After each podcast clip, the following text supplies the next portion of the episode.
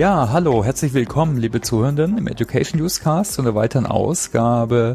Heute haben wir wie immer ein spannendes Thema. Und zwar geht's um Engagement und Mitmachen in Communities. Communities ist eigentlich ein Evergreen, gibt schon lange. Ich denke, äh, die Zunahme ist aber stetig, dass es auch im Lernen- und äh, ja, Trainingskontext genutzt wird, was mich natürlich sehr freut. Und äh, ja, ich habe mir da eine absolute Expertin dazu geholt, und zwar die Tanja, Tanja Laub, Community-Strategin, Beraterin, Autorin und vieles mehr. Toll, Tanja, hallo, dass du dabei bist. Hallo, freut mich bei euch zu sein. Hallo. Ja, du, vielleicht stellst du dich einfach kurz mal vor, für die, die dich nicht kennen. Wer bist du? Was machst du? Wie war vielleicht auch deine Reise bis jetzt so? Sehr, sehr gerne. Also ähm, ich arbeite seit 2006 im Bereich Community Management, habe Communities aufgebaut für die Mediengruppe RTL, habe als Projektleitung Community für die Parfumerie Douglas gearbeitet und habe mich dann vor zwölf Jahren selbstständig gemacht und berate und schule seitdem Unternehmen allen Belangen des Community Managements. Also sei es, wie gehe ich in den Dialog mit der Zielgruppe in den sozialen Netzwerken, auf was sollte ich achten, was sind die Do's, was sind die Don'ts, wie verhalte ich mich, wenn eine Krise da ist, aber auch, und das ist so mein Steckenpferd, der Aufbau von eigenen Plattformen. Also entweder extern zu Partnern, Interessenten, Kunden oder nach intern zu den Mitarbeitenden. Ja, spannend. Und da reden wir heute eben äh, drüber. Wir wollten eigentlich so über, über ein spezielles Thema reden, wo ich denke, wo für viele eine Herausforderung ist. Aber vielleicht fangen wir mal allgemeiner an. Was glaubst du denn, warum nutzen denn deiner Meinung nach immer mehr Firmen Communities? Also das Why? Ja, also es ist interessant zu beobachten, dass gerade in den letzten Jahren die internen Communities, also hin zu den Mitarbeitenden, aber auch nach extern die B2B-Communities sich sehr großer Beliebtheit bei den Unternehmen erfreuen. Und äh, da sieht man überall, dass die aufgebaut werden und Unternehmen sich Gedanken machen, wie komme ich näher an die Personen ran, wie kann man das Ganze fördern, den Wissensaustausch, die Zusammenarbeit, die Kollaboration. Was tatsächlich hier im Gegensatz zu anderen Ländern gar nicht mal so im Fokus steht, sind externe Kunden-Communities. Die sind hier irgendwie vernachlässigt.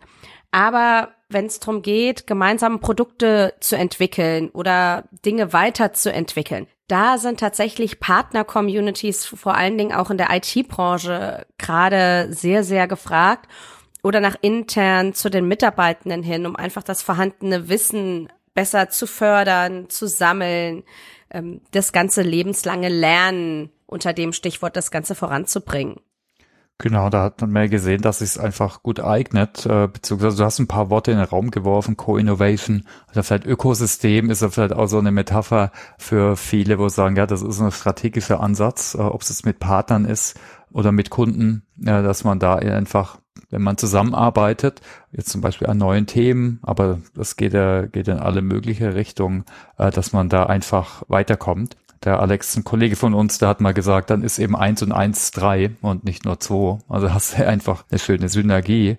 Von dir stammt der gute Satz, ein Publikum ist per se keine Community.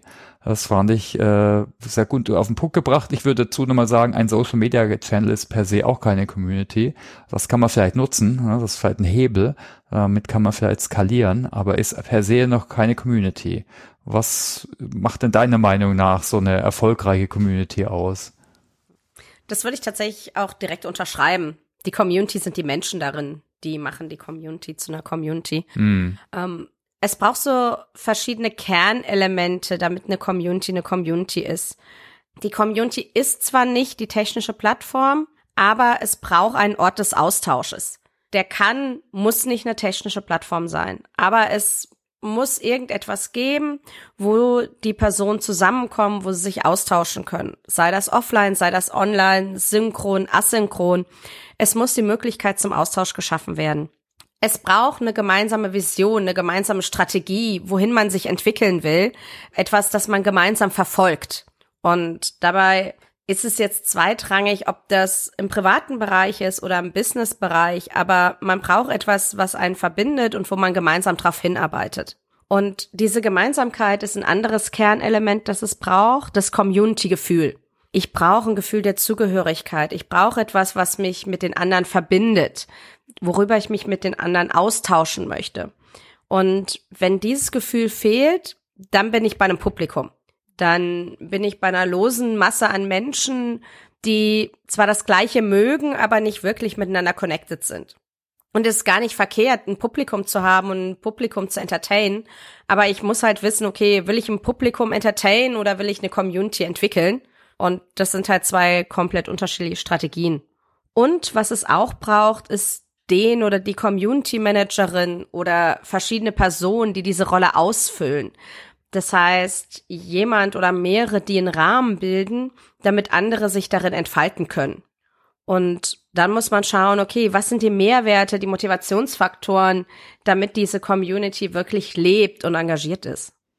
Genau, ich glaube, das ist auch bei manchen Irrglaube, die denken, ach, das geht von allein, da habe ich Social Media, eine Plattform, die kaufe ich ein und dann tauschen sich die Leute von alleine aus. Also das ist ein darwinistischer Ansatz, sage ich immer. Der kann funktionieren, aber nur in äh, wenigen Fällen geht er in die beste Richtung, oder? Ja, das geht so gut wie nie. Aber ich erlebe das immer wieder. Organisationen stellen eine Plattform hin und denken sich, ja, ja, jetzt kommen die ganzen Nutzer und freuen sich, die haben nur darauf gewartet. Äh, nein, haben sie nicht. Und wenn die Community leben soll, dann muss auch was dafür getan werden. Und dann muss man auch schauen, okay, was ist das Ziel dahinter? Was soll verfolgt werden? Und dafür braucht's Geduld und Zeit und ja, dass man sich vorher wirklich strategisch Gedanken darüber macht. Und ähm, also äh, nochmal die Frage nach dem Why. Also ich könnte mir vorstellen, das ist ja vor allem sicher das gemeinsame Gefühl, oder? Gerade jetzt, okay, es gibt halt verschiedene Community-Arten, aber das ist ja was wirklich dann auch so speziell ist von der Community. Ich meine, weil Vision hat vielleicht auch ein Team oder ein Purpose oder ein Ort vom Austausch, aber speziell ist es sicher gerade so die, der, das Community-Gefühl, oder was würdest du sagen? Wie meinst du, dass das Community-Gefühl das ge speziell der Community ist? Das Spezielle an der Community, was eben die vielleicht auch unterscheidet, vielleicht von anderen sozialen Gruppierungen oder so, ne? Also ich äh Absolut. Also ein Community-Gefühl ist das, was aus einem Netzwerk eine Community macht. Dieses wirkliche Verbundenheitsgefühl, das Gefühl, mit den anderen etwas gemeinsam zu haben. Ähm, für die, die mit dem Begriff nichts anfangen können, das setzt sich aus verschiedenen Elementen zusammen. Das kann eine gemeinsame Sprache sein, das können gemeinsame Symbole sein, etwas, woran ich die anderen erkenne. Das heißt, etwas, wo ich merke, hier gehöre ich dazu, die sind genauso wie ich, die wollen das Gleiche wie ich, die fühlen das Gleiche wie ich. Und wenn ich irgendwo in eine Entwickler-Community komme, bin ich die totale Außenseiterin, weil ich deren Sprache nicht spreche. Aber alle anderen fühlen sich zugehörig. Und es braucht mich, die außen vor ist, damit die anderen sich als Insider fühlen können. Denn es gibt so viele Themen und Dinge auf der Welt. Damit ich mich wirklich über meine Leidenschaft austauschen kann, brauche ich andere Leute, die die gleiche Leidenschaft haben. Und das erkenne ich daran, wie tief die anderen Leute im Thema sind. Und das drückt sich über Sprache aus, über Symbole, gemeinsame Erfahrungen, gemeinsame Erlebnisse und all das zusammen, das ergibt dieses Community-Gefühl. Es hat mit Sicherheit jeder von uns schon mal erlebt, dass man Menschen irgendwo getroffen hat, die man nicht kannte, die aber zum Beispiel in der gleichen Branche arbeiten oder das gleiche Hobby haben. Und man hatte direkt dieses Gefühl, oh, die Person versteht mich. Und man denkt so, man kennt sich seit 100 Jahren, obwohl man sich gerade erst getroffen hat. Und all das zusammen, das ist dieses Community-Gefühl, das es braucht, damit eine Community wirklich das ist, was er ist. Ja, fand, fand ich nochmal einen guten Punkt. Äh, genau, weil sicher, was man noch hinzufügen kann, natürlich gibt's für die Mitglieder, muss irgendein Mehrwert sein, aber wir sind äh, ja keine Homo economicus nur, sondern das Community-Gefühl ist da genauso wichtig. Aber vielleicht können wir nochmal drauf schauen, äh, was es an Varianten gibt. Also es, oder es gibt da welche, die gehen eher Richtung Marketing und Brand, Lernen, Support-Communities, äh, wo mir vielleicht geholfen wird vielleicht auch eine Community of Practice, das ist auch, was es schon lang gibt, ne, die eine Jobrolle, eine gemein, ähnlich gleiche Tätigkeit haben in der Firma über Firmengrenzen hinaus und sich austauschen, äh, geht dann vielleicht wieder in so Richtung Wissen und Lernen. Oder wie, was siehst du für Varianten?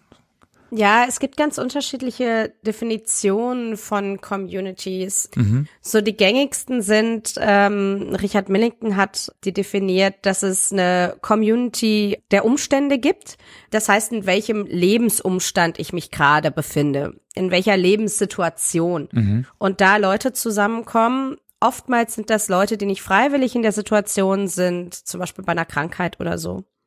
Dann gibt's die Aktionscommunity, wo Leute gemeinsam etwas gesellschaftlich in der Welt verändern wollen.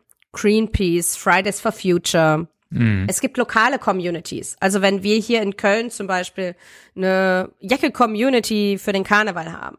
Es gibt die Interessens-Communities, da fallen so diese ganzen Hobby-Communities drunter zum Kochen, Stricken, Musik und Co. Und du hast sie gerade schon genannt, die Community of Praxis.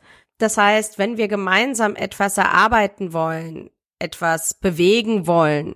Die ganzen, die meisten internen Communities gehören dazu. Oder auch Wikipedia. Und was ich mag, es gibt noch eine Definition von Transaktions-Communities, wo es um den Austausch von Dienstleistungen und Service geht. Da gehören die ganzen Support-Communities dazu. Die sind in der Branche ein bisschen umstritten, ob es wirklich eine Community ist oder nicht. Weil normalerweise ist in Communities so, der Austausch der Mitglieder untereinander steht im Vordergrund.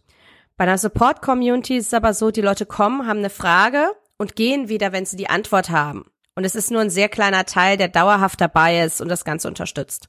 Und deswegen gibt es da manchmal so ein bisschen unterschiedliche Definitionen, ob das mhm. jetzt eine Community ist oder nicht. Ah, ich fand es immer eine super Unterteilung. Also nach Umstand, nach Aktion, lokal, Interesse, Practice und Transaktion. Oder das waren so die verschiedenen, um es mal zusammenzufassen. Ja, vielen Dank. Und ich denke, das ist wichtig. Gerade, ich denke, Purpose ist natürlich super wichtig. Community, oh toll, wir posten ganz viel auf Social Media. Das ist jetzt vielleicht noch nicht der Purpose. Also ich denke, das ist wichtig. Und so die Variante, was, was das Ziel ist, was ich erreichen will. Ich denke, das ist am Anfang ganz wichtig, dass man sich da drüber im Klaren ist. Und ein, ich denke, ein Thema, wo sich viele schwer tun, weil es eben auch vielleicht in, an der Natur der Sache liegt ein bisschen, weil es vielleicht auch, aber vielleicht da noch gar nicht so viel genug Erfahrung gibt oder vielleicht unterschiedliche Erwartungen, ist das Thema Engagement. Also Menschen, dass die Menschen alle mitmachen. Ne? Wir haben ja schon gehört, von allein ist schwierig. Äh, wir brauchen jemand, einen Moderator, eine Managerin, wie wir auch äh, die Rolle immer nennen. Aber vielleicht kannst du da mal bisschen davon erzählen, wie finden wir, also vielleicht, zuerst mal, warum ist es deiner Meinung nach äh, überhaupt so, ne? Haben die Leute, haben die Angst, trauen die sich nicht, wissen sie nicht, was sie genau machen sollen? Oder warum ist deiner Meinung nach das Engagement-Thema so, ein, so eine Herausforderung immer oder oft? Ja, die sich nicht trauen und nicht wissen, ähm, wie man sich einbringen kann, ist mit Sicherheit auch ein Faktor oder sind mit Sicherheit auch beides Faktoren. Aber der größte Faktor ist eigentlich was anderes. Wir alle haben nur 24 Stunden Zeit am Tag. Und es gibt tausend Dinge da draußen, die um unsere Zeit konkurrieren. Während wir hier im Podcast sprechen oder andere Leute uns jetzt hier zuhören, können sie sich nicht in der Community beteiligen. Während ich Sport mache, während ich arbeite, während ich mich mit Freunden austausche. Also all das konkurriert ja um unsere Zeit sei es die berufliche Zeit oder sei es die Freizeit. Und deswegen müssen die Communities wirklich so einen starken Mehrwert liefern, dass ich bereit bin, einen Teil meiner Zeit in und für diese Community zu verbringen. Und da haben die meisten Communities einfach von Anfang an eine schlechte Planung drin, weil sie sich zu breit aufstellen, weil sie zu viele Leute ansprechen wollen und wenn sie zu viele ansprechen, sprechen sie im Endeffekt niemanden an. Und man braucht halt wirklich, ne, du, du sprichst die ganze Zeit vom Purpose und das ist es. Mhm. Die Communities müssen mir einen Mehrwert liefern, den ich sonst nirgendwo kriege, damit ich meine Zeit darin verbringe. Und wenn diese Hürde genommen ist, dann kommen diese anderen Sachen zum Tragen. Wie werde ich in der Community aufgenommen? Wie ist das Onboarding-Programm? Wie ist mein erstes Ankommen? Das Willkommen heißen? Die Vernetzung mit den anderen? Wie finde ich mich zurecht, damit ich weiß, wie ich mich einbringen kann? Sind die Hürden niedrig, damit ich genau weiß, okay, ich muss jetzt diesen Button pressen oder hier findet das Treffen statt?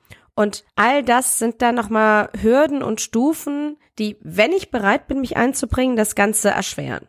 Und dadurch kommen sehr viele Faktoren zusammen. Aber der größte ist tatsächlich so zeig mir eindeutig, welchen Mehrwert ihr mir liefert, damit ich meine Zeit für euch opfere.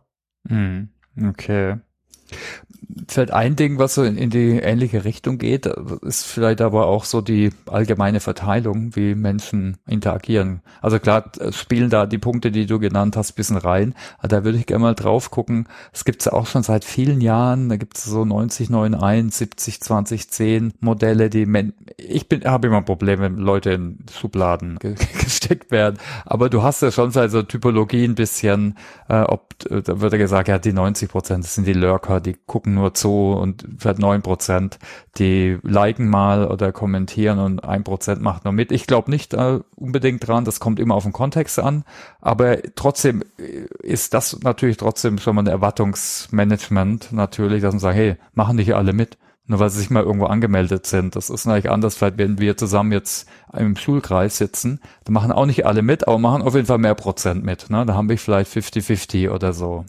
Aber was hältst du denn davon? Äh, findest du sowas hilfreich oder würdest du das auch nochmal differenzierter darstellen? Ich finde es hilfreich, wie du sagst, für das Erwartungsmanagement. Mm. Damit die Leute nicht davon ausgehen, okay, jeder, der auf der Plattform ist, ist direkt ein super aktiver Nutzer. Oder jeder, der zum Treffen kommt, bringt sich direkt äh, mega aktiv mit ein. Aber man muss es immer auch ein bisschen einordnen auf verschiedenen Ebenen. Zum einen sind diese Dinger nicht in Stein gemeißelt. Mhm. Also es ist nicht so, dass die Nutzer merken, okay, ein Prozent ist aktiv, deswegen darf ich jetzt nicht mehr aktiv sein, weil sonst stimmt die Regel nicht. Ist natürlich, ja, funktioniert das nicht. Sondern die Communities, die Mitglieder sind aktiv, wenn sie es wollen und wenn sie es nicht wollen, sind sie es eben nicht. Und äh, die halten sich da nicht an Zahlenschema. Zum anderen, dieses 9091 bezieht sich vor allen Dingen auf soziale Netzwerke, mhm. aber da vor allen Dingen auf Seiten, jetzt gar nicht mal auf Gruppen oder auf Content-Plattformen wie YouTube. Für ähm, eigene Plattformen und für interne Plattformen sieht das nochmal ein bisschen anders aus. Die neuesten Zahlen vom Community Roundtable sagen 55, 25, 20. Das heißt, 55 Prozent gucken nur zu, 25 beteiligen sich ab und an, 20 bringen sich wirklich ein. Und das hängt damit zusammen, wenn ich auf einer eigenen Plattform bin, dann ist die Hürde per se schon mal höher. Im sozialen Netzwerk wird mir alles einfach in den Feed gespült. Auf einer eigenen Plattform muss ich mich aktiv anmelden. Ich muss mich dort registrieren, ich muss die Plattform besuchen. Dadurch ist mein Engagement per se höher und dadurch ist auch die Aktivität höher. Und zum anderen kann man auf der eigenen Plattform auch viel besser auf die Bedürfnisse eingehen. Man kann das alles selber gestalten. Es ist eine viel größere Nähe da. Und dadurch ist dort das Engagement größer. Also abschließend 9091 ist es gut, das mal gehört zu haben, zu wissen, das gibt es, so ist die Verteilung, aber das ist nicht in Stein gemeißelt. Man kann das beeinflussen. Es hängt von der eigenen Community ab je kleiner die Community ist, desto größer ist meistens auch das Engagement. Und dann muss man halt schauen, okay, was aktiviert wirklich die eigenen Mitglieder und darf sich natürlich auch nicht von so einer Zahl verleiten lassen und sagen, hey, ein Prozent ist bei uns aktiv, jetzt muss ich ja nichts mehr machen, ist ja alles super. Können wir Haken und dran machen. Genau. Nee, klar. Ich finde es eher hilfreich, äh, dass man jetzt nicht total frustriert ist und sagt, hey, da machen ja echt wenige mit. Also das ist ja vielleicht okay. Aber klar, ich denke, du, du hast ja schon viel an, so viel äh, angesprochen, ne? Das muss ein gutes Onboarding sein. Es muss den Leuten ja klar sein, auch was sie da finden was es ihnen bringt. Also vielleicht gucken wir da mal drauf, ne? weil ich denke, da kann man auf jeden Fall was machen. Also das, die sogenannten Taktiken oder Formate oder wie man das auch immer nennt. Also wir nutzen ne, einige wie Polls, Ask Me Anything Sessions, aber es gibt ja auch welche wie Barcamps, physische Foren, Knowledge Cafés nutzen wir auch. Gibt es einen ganzen Blumenstrauß. Also was findest du denn so hilfreich an Formaten, gerade um Engagement zu fördern? Das ist total schwierig zu sagen. Es gibt nicht das eine Format, wo hm. ich sage, mach das, das funktioniert immer. Weil in Communities sind Menschen aktiv und jeder Mensch ist anders, dadurch ist jede Community anders. Und was bei euch super funktioniert, und da wird mich gleich mal interessieren, was bei euch so das beliebteste Format ist, das kann in einer anderen Community null funktionieren, weil das einfach andere Menschen sind mit anderen Bedürfnissen. Und deswegen muss man da immer ausprobieren, was für die eigene Zielgruppe passt, was auf deren Bedürfnisse passt. Das Wichtigste ist auf jeden Fall wirklich zuzuhören, zu gucken, okay, was wollt ihr denn? Wie wollt ihr euch einbringen? Sind für euch Präsenzsachen besser? Sind digitale Sachen besser? Bevorzugt ihr Text? Bevorzugt ihr Video? Bevorzugt ihr Veranstaltungen?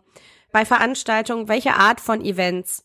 Und da wirklich verschiedene Sachen auszuprobieren und dann auch zu gucken, dass man die Mitglieder nicht überfrachtet. Also nicht 20 Dinge gleichzeitig anzubieten, sondern zu gucken, okay, das sind die zwei, drei Formate, die funktionieren super, da kann man mal ein bisschen austauschen und ausprobieren, aber kein Überangebot, sondern wirklich gucken, dass man einige konkrete, gute Sachen anbietet, weil dann sind wir wieder beim Thema Zeit, dass die Leute sich nicht aufteilen müssen, bei welchen Formaten sie dabei sind.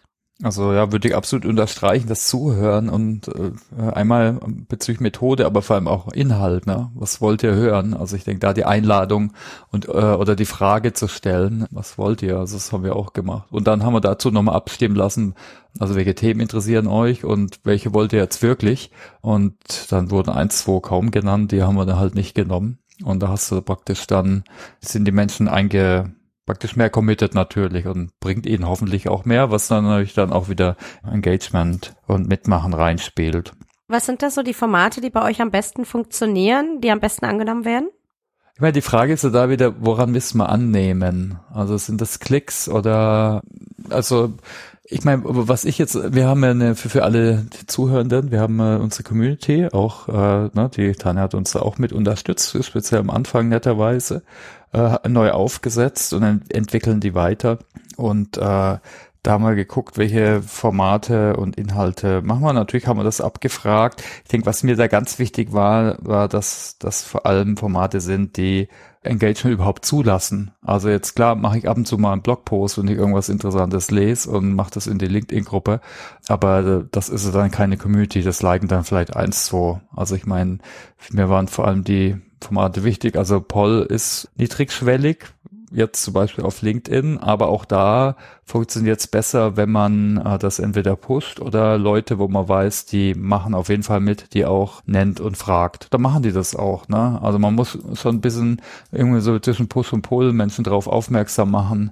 Ich denke dann, das ist relativ niedrigschwellig. Äh, wir hatten jetzt vorhin gerade so eine Ask Me Anything Session, wir nennen es Kaffeeecke. Das ist einfach eine Zoom-Session, äh, wo jemand, eins, zwei Leute, drei Leute einen Input geben, ganz kurz. Vielleicht am Whiteboard keine Folien oder nur auf der Tonspur und dann gibt's Diskussionen und im Chat, also gibt's zuvor ein Check-in, dann den Teil und dann eben Checkout äh, nochmal. Das funktioniert gut, also ich finde, so machen immer viele mit.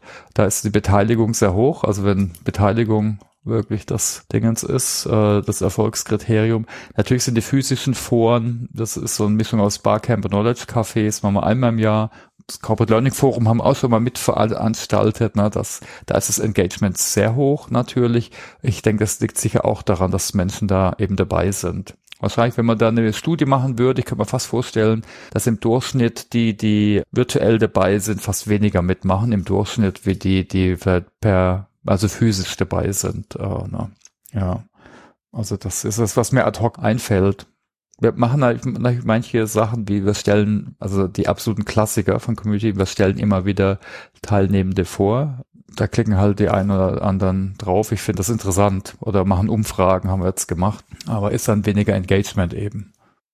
Wir wollen, wo, wo Ja, aber es fördert fördert das Kennenlernen, den ja. Austausch, ne? Und dieses, oh, wer ist hier, mit wem kann ich mich noch äh, unterhalten? Was sind die Aspekte, die die andere Person mit reinbringen? Deswegen sind solche Formate auch immer sehr wichtig und gut. Genau.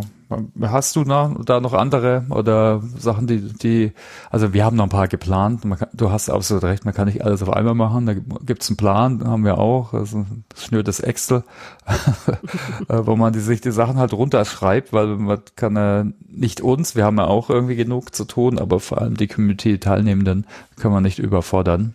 Äh, hast du da noch andere, die, wo du vielleicht gute Erfahrungen hast bei anderen Firmen? Was ich immer gut finde, ist jetzt gar nicht mal ein spezielles Format, aber so eine Mischung zwischen digital und offline. Mhm. Weil was man immer wieder merkt und ich glaube, was gerade auch die letzten zwei, zweieinhalb Jahre gezeigt haben, dass Präsenz nochmal einen ganz eigenen Charme hat. Dass man eine ganz andere Art von Verbundenheit hat und die Leute ganz anders kennenlernt, wenn man sich wirklich mal von Angesicht zu Angesicht sieht. Und deswegen finde ich es immer gut und wichtig, wenn man sich wirklich mal trifft und sei es nur einmal im Jahr, aber dass man wirklich mal in Präsenz zusammenkommt. Und wenn das nicht mit der kompletten Community funktioniert, weil die vielleicht global verstreut ist oder quer über Deutschland, dass man kleine Hubs hat, dass man sich zumindest mit drei, vier, fünf Leuten irgendwo zusammentrifft, dass es aber gleichzeitig auch noch diese digitale Verbindung gibt, die zwischen diesen Treffen ist oder die das Dauerhafte darstellt, um einfach in Verbindung zu bleiben und sich auszutauschen, damit es nicht bei diesem einen Event im Jahr bleibt oder diesen zwei oder drei.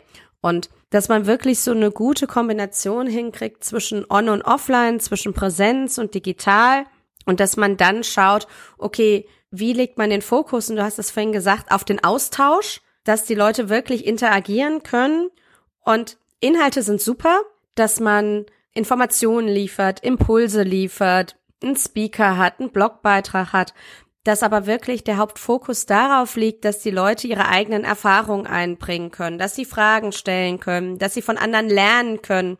Und man sollte da, egal was man plant, das nie zu straff planen, sondern immer genug Raum für Austausch lassen mhm. äh, und auch wenn es die Gruppengröße erlaubt, äh, und ansonsten muss man sie ein bisschen splitten, tatsächlich die Leute auch einander vorstellt, dass die nicht so anonym sind. Denn nicht immer kennen sich alle in der Community und dann sollte man gucken, dass man wirklich so eine kleine kurze Vorstellungsrunde macht, dass man auch weiß, okay, wer ist die andere Person, weil dann hat man ein viel engeres Verhältnis direkt, ein viel besseres Gefühl der Vertrautheit. Das sind ja gerade Barcamps zum Beispiel, das ist eine tolle Möglichkeit. Äh, haben uns auch erst getroffen im schönen Nürnberg. Äh, ja, genau. Das war cool. Ja, absolut. Auch nochmal ein schönes Beispiel ist übrigens so die SAP-Community. Das ist eher so eine Entwickler-Community, die gibt schon sehr lang bei der SAP. Die haben Stammtische. Also klar, andere nennen es Meetup. Die haben dann Stammtische nach Ort. Gibt's auch in Karlsruhe. Jetzt bin ich leider nicht nerdig genug, aber da treffen sich dann Entwickler und Berater. Ich habe eher die Corporate Learning Community in Karlsruhe hoffentlich mal wieder. Genau, aber finde ich absolut wichtig. Und vor allem eben nicht nur physisch, sondern pro Ort. Ich meine, das ist auch nochmal ein schöner, äh, guter Punkt. Ja, absolut. Und das Schöne daran ist ja, ne, bleiben wir beim Beispiel Corporate Learning Community, wenn ich auf dem Stammtisch in der einen Stadt bin, weil das meine Homebase ist und ich da alle Leute kenne, wenn ich dann mal dienstlich oder was auch immer mal in einer anderen Stadt bin und da zufällig ein Stammtisch ist, dann kann ich dorthin gehen und fühle mich direkt zu Hause und den Leuten verbunden, weil wir all der gleichen Community angehören, die gleichen Leute kennen, die gleichen Erlebnisse haben. Und das ist das Schöne, was einen dann zusammenbringt. Absolut, ja. Und vor allem, was da ja auch gemacht wird, teilweise ist es dann auch so Co-Creation. Ich denke, das ist ja dann auch nochmal ein nächstes Level von der Community und gerade von einem Engagement. Also bei Corporate Learning Community äh, geht es dann so weit, dass man vielleicht irgendwie Themengruppen hat und Themen erarbeitet und natürlich daraus lernt, aber daraus auch was erarbeitet. Werden wir eine zu Batches. Beispiel, das haben wir schon euch ein paar Mal genervt hier im Podcast. Es gibt auch die Podcasting-Community in Deutschland, äh, die hat eine eigene Software, eigene Software-Add-on sogar entwickelt, ne? Für eben, für sich. Also ich finde das ein super Beispiel. Hast du da noch andere Beispiele vielleicht, die du kennst, wo, wo das wirklich gut läuft, das Engagement? Da kann man auch oft aus Beispielen lernen. Mm. Ja, also Apropos Collaboration, das vielleicht noch, mhm. unser Lerners Community Management Leitfaden ist ja genauso entstanden. Äh, genau, ja. Die, ähm, dann verlinken wir da in den Show Notes. Vielleicht kannst du ganz kurz da ein paar Worte zu sagen, äh, wie ihr das gemacht habt und was das ist. Ja, gerne. Achim Brück hat vor, ja, nunmehr zweieinhalb, drei Jahren dazu aufgerufen, wer hat Lust, den Lerners Community Management Leitfaden zu entwickeln. Und dann haben wir in einem Kernteam von sechs Personen tatsächlich zwei Jahre lang dran gearbeitet, diesen Guide weiterzuentwickeln. Das waren neben Achim und mir der Harald Lauritsch, die Katharina Lobeck, die Stefanie früher Preisinger, jetzt Suarez und der Alfred Zedelmeier. Und wir haben uns dann über zwei Jahre tatsächlich regelmäßig alle drei bis vier Wochen getroffen und haben diesen Leitfaden entwickelt, wo es darum geht, ähm, in Community Managern zu helfen, interne Communities aufzubauen.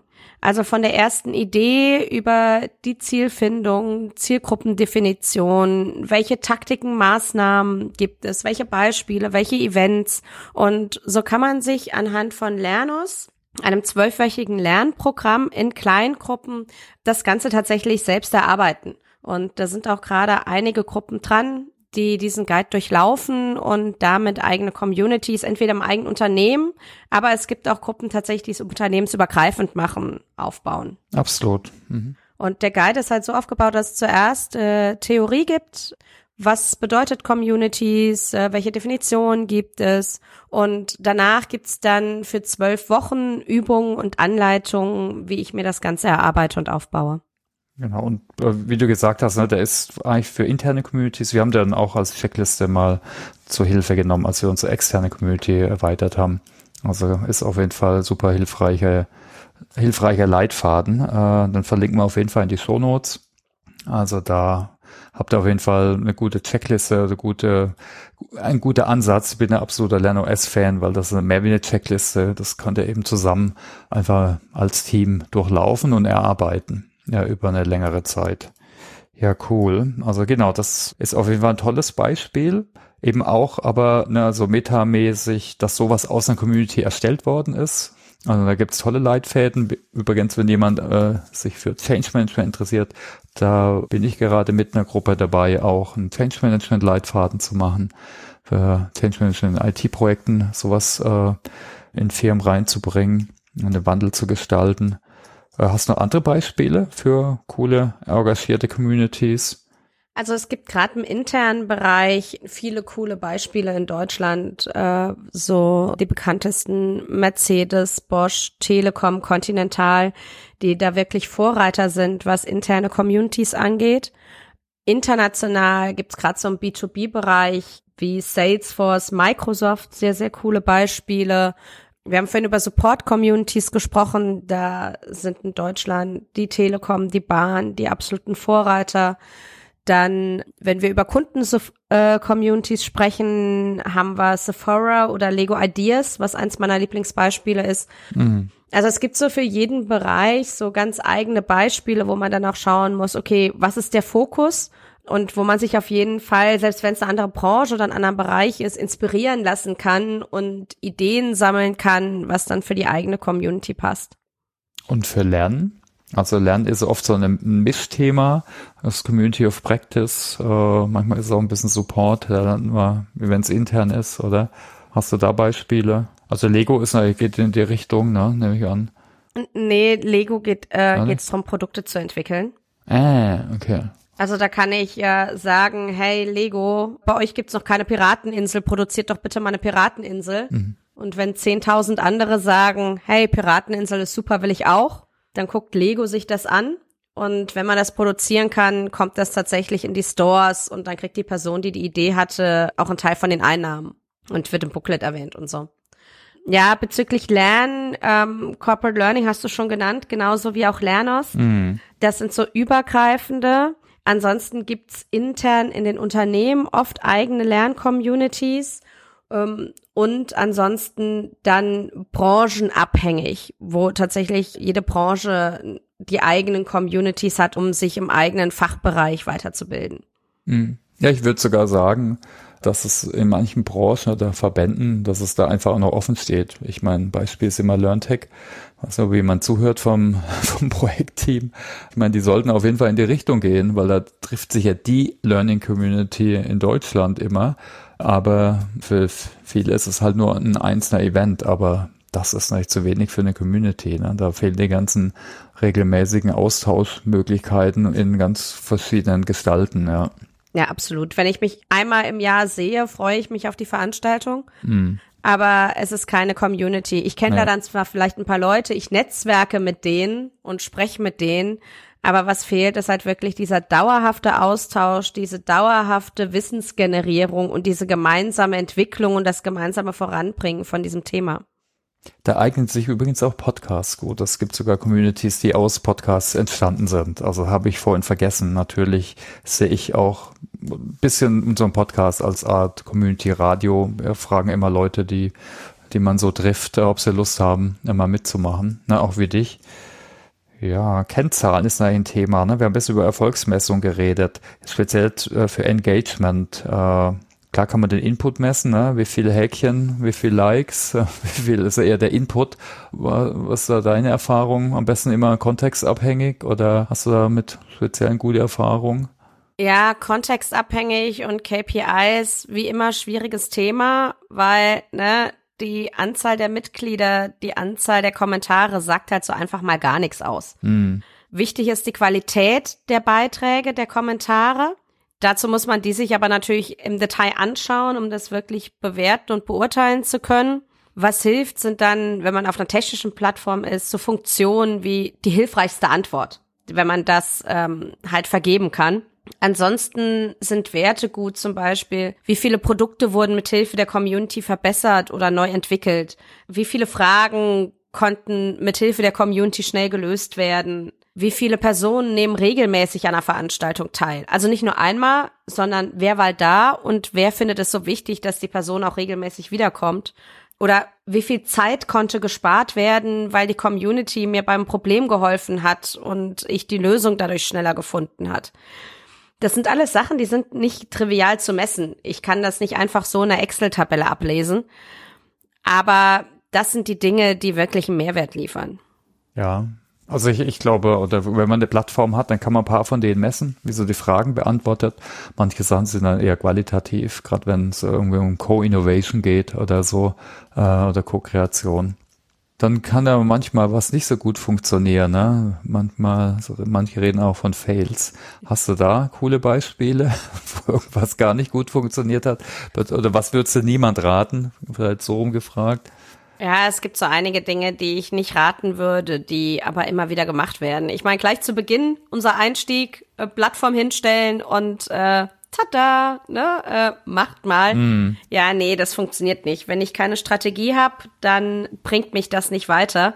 Oder eine technische Plattform ist nicht die Community, aber wenn ich eine schlechte technische Plattform habe, die den Austausch verhindert, die eine Hürde ist, dann führt das halt auch dazu, dass die Community irgendwann schief läuft. Oder wenn ich zu wenig Geduld habe. Mhm. Man kann nicht erwarten, dass man mit einer Community innerhalb von einem halben Jahr oder einem Jahr direkt schon das Endergebnis hat. Das, das ist ein Prozess, eine Community wächst. Und eine Freundin von mir, die Kirsten, die hat da immer ein, super Beispiel, die vergleicht das immer mit einem Apfelbaum. Ich habe diesen Baum und der wächst und der spendet irgendwann schon Schatten.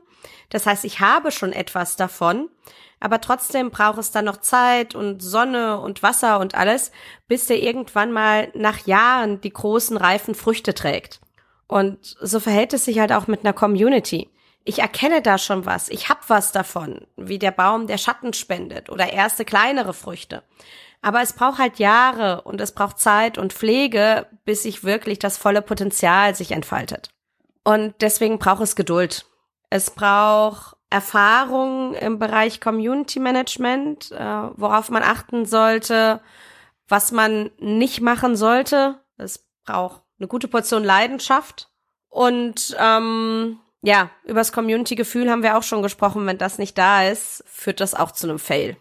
Von daher empfehle ich immer, dass man wirklich entweder Leute weiterbildet oder einen erfahrenen Community Manager, eine erfahrene Community Managerin einstellt. Denn die können mit schlechten Gegebenheiten und einer schlechten Plattform immer noch was Gutes voranbringen. Und da hat sich auch in den letzten Jahren einiges getan. Da gibt es sogar einen Verband, da warst du ja auch mal tätig, wenn ich mich richtig erinnere, ne? Ja, genau. Äh, den Bundesverband Community Management, den gibt's jetzt auch schon seit über zehn Jahren. Mhm. Und da war ich vier Jahre lang Vorsitzende. Und das ist so das Sprachrohr für die Social Media und Community Manager in Deutschland.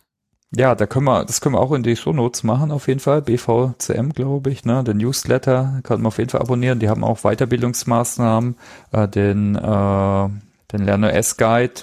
Ja, der Verband selber hat keine Weiterbildungsmaßnahmen. Ah, okay. Ähm, aber bietet eine Prüfung an als Social Media Manager, Managerin beziehungsweise Community Manager, Managerin und hat verschiedene Kooperationspartner und diese Kooperationspartner, die bieten dann die Weiterbildungen an.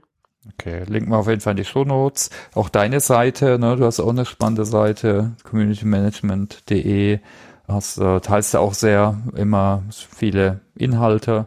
Dann den Roundtable hast du auch genannt, äh, Community Roundtable. Genau, Community Roundtable, eine, eine große mhm. amerikanische Community Management Organisation. Die bringen jedes Jahr eine Studie raus zum aktuellen Status von Community Management der Fokus liegt auf den Staaten, aber davon lässt sich einiges schon immer auf Deutschland übertragen. Und ähm, den neuesten Bericht, der ist vor kurzem erschienen, den werde ich auch bald ähm, eine deutsche Zusammenfassung davon veröffentlichen. Da bin ich gerade dran. Oh, cool. Ja, spannend. Dann findet man dann auf deinen Webseiten. Also es waren jetzt so, meine Frage ist auch immer nach Tipps, was sind deine Tipps? Also sicher sich fit zu machen, dann, äh, man braucht auf jeden Fall Ressourcen im Community Management, die sich drum kümmern und die aber auch Ahnung haben und sich weitergebildet haben. Was hast du denn sonst so für Tipps für Zuhörende, die jetzt sagen, ja, ja, ich will Communities weiterentwickeln, ich will auch am das Engagement dann natürlich äh, nicht aus den Augen verlieren, will schauen, dass die Leute da äh, mit dabei sind. Ja, also Ressourcen, es braucht auf jeden Fall Zeit und Manpower, Womanpower. Das ist kein Job, den ich einfach mal nebenher einmal in der Woche mache.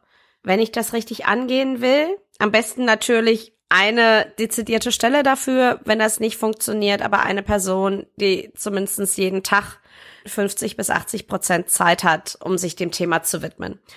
Ich brauche eine große Portion Leidenschaft für das Thema ich muss kein Fachexperte oder Fachexpertin in dem Bereich sein. Ne? Ich habe eine Koch-Community geleitet, ich habe eine Beauty-Community aufgebaut und ich bin weder Köchin noch Make-up-Artist. Aber man muss sich für das Thema interessieren und man muss die Leute kennen, die halt Fachexperten in dem Bereich sind, damit man weiß, wen man ansprechen kann, die dann bestimmte Fragen beantworten können. Und dazu gehört dann halt Leidenschaft für das Thema Communities, aber auch Leidenschaft für das Thema, um das es in der Community geht. Ja, was braucht es noch? Was mir auch gerade eingefallen ist, ja, wir hatten ja schon mal äh, im Podcast auch ein gutes Thema Kuration, ne? weil das eigentlich auch so eine wichtige Aufgabe vom Community Manager. Ich denke, das ist vielleicht auch ein Thema, können wir vielleicht in die Show Notes linken, äh, den Podcast dazu. Da gibt's inzwischen auch sogar ein paar Tools, die einen da vielleicht unterstützen, jetzt zu kuratieren, ob es extern ist, um die Community zu versorgen aber natürlich auch dann die Community selbst zu kuratieren, natürlich, jeder nach, wie viel passiert. Ja, absolut. Es sollte immer eine gute Mischung sein zwischen ähm, Inhalten der Nutzer, eigenen Inhalten, fremden Inhalten, Inspirationen, so dass wirklich die Mitglieder in den Mittelpunkt gestellt werden, dass die aber auch Inspirationen von außen kriegen, dass man se sich selber einbringt und das ist dann quasi immer so ein Dreiklang. Ja, das war jetzt eigentlich ganz viel Inspiration auch von dir schon, würde ich mal sagen. Also ich habe auch alle Fragen von mir abgehakt. Kann man natürlich noch viel mehr nachlesen auch, ne? Packen wir in die Shownotes. Hast du sonst noch Punkte, die ich dich gefragt habe oder Fragen an mich? Also ich hätte danach noch ein paar Fragen jetzt für dich, speziell nochmal, wie du lernst und so. Aber bevor wir dazu kommen. Ja, du hast es vorhin schon kurz ähm, angesprochen, eure eigene Community. Und mich würde da mal interessieren, so zwei Dinge. Wie zufrieden bist du mit der Entwicklung der letzten Monate und was sind eure Pläne? Wo geht's hin? Also ich bin sehr zufrieden, gerade weil jetzt so die Kaffee-Ecken, die Ask Me Anything Sessions, weil das gut läuft äh, und weil wir gutes Feedback bekommen. Ich denke, da freut man sich natürlich auf jeden Fall. Ich meine, natürlich hat man immer ein bisschen Herausforderungen, vor allem natürlich deutschsprachig, da ist allein der Markt begrenzt, äh, aber jetzt mein Fokusbereich ist eben jetzt äh, gerade Deutschland, Österreich, Schweiz. Also ich denke, äh, muss man dann später irgendwann mal gucken, wie kann man das vielleicht noch besser verdrahten, weil die SAP macht viel in Richtung Communities, ne? aber jetzt eher Richtung Entwickler-Community, das gerade jetzt die Subtech-Ad, das ist ein riesen Event, also da wird relativ viel investiert, um die große äh, Community so weiterzuentwickeln. Genau, das ist eher eine Herausforderung. Also Co-Creation ist so ein, so ein Buzzword für nächstes Jahr. Ich denke, es gibt ein paar Herausforderungen für viele jetzt äh, der Menschen, die in der Community sind. Das sind eben so die Verantwortlichen für Change und äh, Learning im, im SAP-Kontext. Gerade jetzt die S4HANA-Projekte zu skalieren äh, und durch die Tür zu bringen. Ich denke, das sind, ist es ein paar Jahre sicher eine große Herausforderung. Und da da bin ich noch nicht so 100% klar drin, was wir da jetzt genau machen. Also methodisch klar, machen wir einen Workshop, äh, Hybrid am besten, oder eine, eine Reihe davon und gucken, dass wir das dann auch die Inhalte gut aufbereiten und teilen, also die Inhalte und so und die Teilnehmenden das, da müssen wir noch ein bisschen Gehirnschmalz reinbringen. Also wenn irgendjemand zuhört, der da gern mitmacht, freut mich natürlich. Cool. Aber ein paar Promotoren habe ich da jetzt auch schon kennengelernt. Also Leute, die sagen, ach ja, da engagiere ich mich ja auch jetzt noch par praktisch parallel obendrauf zum Job. Und bei manchen passt er dann auch einfach dazu, wenn das eben mein Thema ist, zum Beispiel bei einem Partner oder beim großen Kunden. Und da freue ich mich drauf. Da habe ich auch schon echt nette Leute kennengelernt. Ja, klingt spannend. Und eine Frage hätte ich noch. Was war deine tollste oder eine der tollsten Erfahrungen im Community Management? Sticht da was für dich heraus? Boah, schwierig jetzt so, so ad hoc. Im Endeffekt äh, ist eigentlich, was ich schon gesagt habe, ne? Wenn du neue nette, nette Menschen kennenlernst, neue selbst was lernst dabei und neue jetzt durch Diskussionen, die man vielleicht moderiert. Ich bin da auch in den Themen nicht allen natürlich so tief drin und dann selber was lernst. Also sind viele kleine äh, Momente eher. Also gab es nicht so den einen Moment, aber ich denke, das äh, und vor allem positive Rückmeldungen ist natürlich cool. Also gar nicht die Anzahl von jetzt äh, Followern äh, der von der von der Community-Gruppe oder so. Das ist, hast du auch schon gesagt. Also mir geht's auch eher um die Qualität, mhm. wie jetzt um so Quantität. Natürlich braucht man ein paar Zahlen, woran man irgendeinen Erfolg festmachen muss. Ja. Ja gut, oder? Dann ja. sollen wir dann, also ich habe immer zwei, drei Fragen, die ich meinen Gast oder Gästin frage noch. Und zwar, was ist dein Narrativ? Erste Frage für Lernen und äh, Veränderung. Hast du da einen eigenen Glaubenssatz, ein Narrativ vielleicht sogar? Ich glaube, dass man nie aufhören kann zu lernen das ist etwas, was mich schon immer begleitet hat. Und das betrifft sowohl Themen, die einem komplett fremd sind, da lernt man natürlich am meisten, aber auch die eigenen Themen. Also ich arbeite seit 2006 im Bereich Community Management und je mehr ich lerne, desto mehr habe ich das Gefühl, desto mehr gibt es noch, dass ich lernen kann. Und das ist halt das Schöne, dass man sich immer weiterentwickeln kann, immer weiter lernen kann und das macht einfach auch Freude. Und Lernen macht Spaß und sollte auch Spaß machen. Es sollte nicht so ein Zwang oder Druck sein, sondern man sollte Freude am Lernen haben. Und was steht auf deiner To-Learn-Liste? Hast du was für die nächsten Monate, was du Neues lernen willst? Ähm, also ich habe äh, fachlich gesehen einige Bücher hier liegen, die gerade äh, zum Teil neu rausgekommen sind, äh, wo ich mich äh, in dem Bereich weiterentwickeln will, dann gibt es so diesen Power MBA, wo ich dran überlegt habe, den zu machen. Und was steht denn noch auf meiner Liste? Was ich gar nicht kann, aber wo ich mich auch noch nicht wirklich rantraue, ist Sketchnoting. Mhm. Ähm, ich bewundere das immer sehr, aber ich krieg keinen geraden Strich hin. Mir wird immer gesagt, man braucht es nicht dafür, aber vielleicht traue ich mich da irgendwann mal ran gibt es einen tollen LernOS-Leitfaden und ich habe auch schon viele gesehen, die machen eher textuell nur. Also mhm. ist beim, geht mir nämlich ähnlich. Man kann auch nur Texte mit so schönen Umrandungen und so strukturieren. Ja. Ja, cool. Und hast äh, vielleicht noch ein paar Quellen? Du hast jetzt von Büchern gesprochen. Also wie hältst du dich up to date? Oder was kannst du jetzt auch jetzt gerade rund um das Thema Community den Zuhörenden empfehlen? Ein paar, paar Sachen haben wir schon angesprochen, ne? Community Roundtable, deine Webseite. Ja. Hast du noch weitere, vielleicht auch Bücher, Podcasts, Blogs? Ja, ich habe tatsächlich eine Sammlung an Büchern und Podcasts ähm, auf meiner Webseite rund zum Thema Community Management und zu Konferenzen. Oh cool, die ver verlegen wir die einfach. Ähm, das ist tatsächlich auch das, wie ich mich in dem Bereich äh, am meisten up-to-date halte. Also im Austausch mit anderen Community-Bildern, anderen Community-Managern, vor allen Dingen international bin da gerne auf Konferenzen unterwegs, äh, bin da im Austausch, liest da sehr viele Bücher, Beiträge, Newsletter, einfach um mich auch von anderen inspirieren zu lassen. Ja, cool. Dann verlinken wir das auf jeden Fall. Ja, ganz herzlichen Dank für deine Inspiration jetzt vor allem, äh, Tanja. Ich denke, da war ganz viel dabei. Ich hoffe, ihr habt auch viel mitgenommen. Äh, ich denke, können wir eigentlich einen Deckel drauf machen, oder? Was meinst du? Klingt gut, hat Spaß gemacht. Ja, super. Ebenso. Genau. Wie immer. Wir freuen uns über Rückmeldungen. Schaut euch die Links in den Show Notes an. Dann bleibt es mir nur nochmal ganz herzlichen Dank zu äh, sagen an dich, Tanja, und natürlich an alle, die zugehört haben. Also macht's gut. Ciao, ciao. Sehr gerne. Ciao.